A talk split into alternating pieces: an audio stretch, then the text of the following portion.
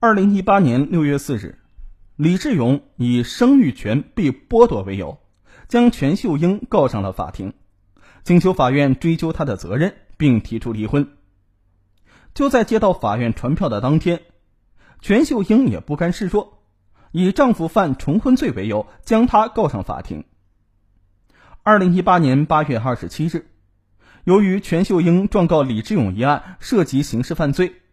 法院决定先行开庭审理李志勇重婚案。在法庭上，李志勇以自己的行为不构成重婚罪为由进行无罪辩解，并向法庭提交了全秀英的日记本，以证实如今的局面是全秀英一手造成。全秀英对此给予了反击，双方是唇枪舌剑，互不相让。法院认为。虽然男孩是李志勇与蒋美玉所生，但是李志勇与蒋美玉没有正式登记结婚，也没有形成稳定形式的同居生活关系。人们在生活当中也没有形成对李志勇与蒋美玉是夫妻关系的指认，且李志勇对孩子的出生并不知情。此案依法不能用刑法来进行调整。鉴于此。法院驳回了全秀英的起诉，宣告李志勇无罪。二零一八年九月十日，李志勇诉全秀英离婚一案开庭审理。庭审当中，李志勇不但要求与全秀英离婚，而且还以全秀英剥夺他的生育权为由，索赔精神损害抚慰金十万元。全秀英则以李志勇婚外有人生育小孩为理由，当庭反诉，要求李志勇赔偿精神损害抚慰金十万元。法院审理认为，全秀英以维护婚姻为目的，利用职务之便制造丈夫李志勇没有生育能力的虚假事实，导致李志勇一直在自己不能生育的误解当中生活。当他得知自己有生育能力的事实之后，心理上形成的认知反差，必然导致他精神上会受到一定的伤害。但是本案的特殊情况是啊，要认定全秀英的行为构成对李志勇生育权的侵害，必须是全秀英有生育能力而不愿意生育，且又制造李志勇不能生育的事实。而实际上，全秀英属于先天性不育，因此本案当中。李志勇起诉自己的生育权被侵害的事实是不能够成立的。虽然李志勇心灵上受到一定的伤害，但该种伤害属于轻微的，没有达到应当赔偿精神损害的程度，因此啊，他的索赔不应该得到支持。相反，李志勇婚内与他人生育小孩的事实，对全秀英造成的伤害是显著的。同时，也违反了夫妻之间相互忠诚的原则。因此啊，本案虽然不能追究李志勇的重婚刑事责任，但是李志勇的行为首先应受到道德的谴责，其次他还得为违反忠诚义务、对全秀英造成精神上的损害承担责任。由此可见，李志勇与全秀英的夫妻感情确已破裂，法院准予离婚。同时啊，关于李志勇要求全秀英承担职务犯罪的诉讼请求，因全秀英制造李志勇不孕的直接目的是为了维护自己的婚姻，并没有谋取其他不法私利的企图，且职务犯罪的犯罪主体法律有特殊规定，即承担国家公权的有关法定人员才能构成犯罪。全秀英的行为呢？只应受到其单位的行政处分，而非承担刑事责任。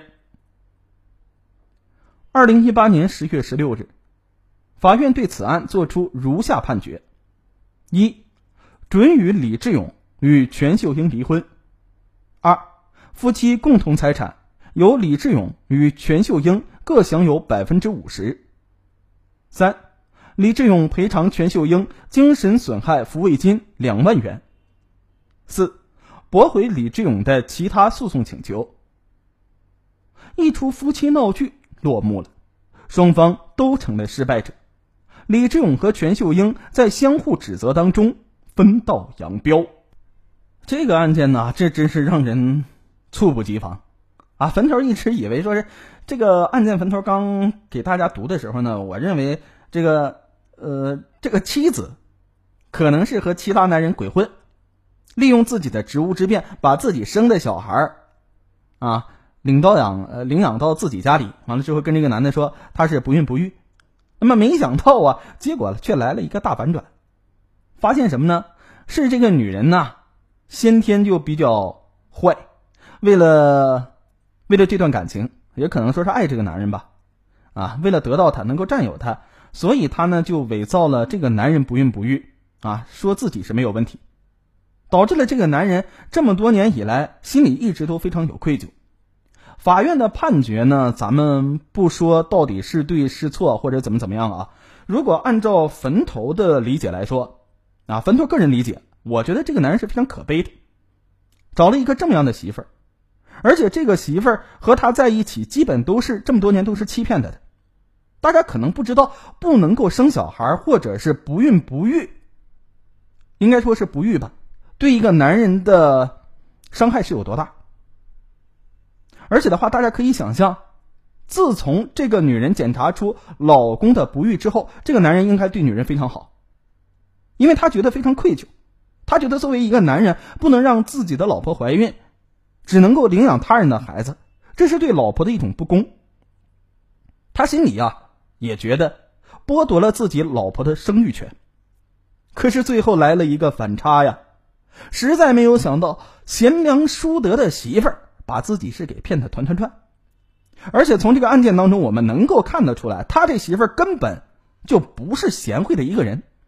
你说白了的话，处心积虑呀，并且通过他最后的使用的那些手段，背着自己啊去找律师，之后的话调查自己的行踪，偷拍照片，和自己对打官司。可以想象到，这个男人本身不是这个女人啊，她本身就是一个强势的女人，并且这个女人对于自己所做的任何事情，她都是有预谋的。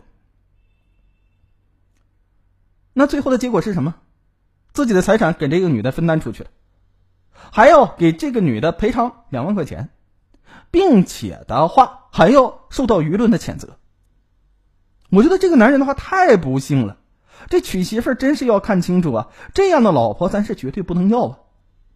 有一句话说的好，叫做“道貌岸然”。我一直认为说“道貌岸然”这个词儿用的是我们男人身上，但是没想到也能够用到女人身上哎呀，本以为是一出绿帽的情节案件。啊！没想到最后却出现一个这样的结果，还好还好，这个男人其实也是幸福的，老天没有，老天应该是对于他的这个不幸啊进行了补偿。什么样的补偿呢？遇到了一个好女孩，蒋美玉。蒋美玉这个女孩真是不贪图的任何东西，一点都不贪图的，而且还为他生了一个孩子，至今还单身。我觉得，如果离婚之后有可能的话，他和这个蒋美玉在一起，我觉得可能会更加幸福一些。那么现在就扯到一个问题：领养的孩子怎么办？判给谁？判给这个男的，人家自己有小孩了；判给那个女的，那女的还觉得不要啊？我我要他干嘛呀？我都离婚了，是吧？看到这个领养的小孩，他会觉得怒火中烧，或者是就觉得看不上。那么现在孩子又成为了一个一个。无辜的不能说是货品啊，只能说是一个无辜的存在。那么该怎么解释？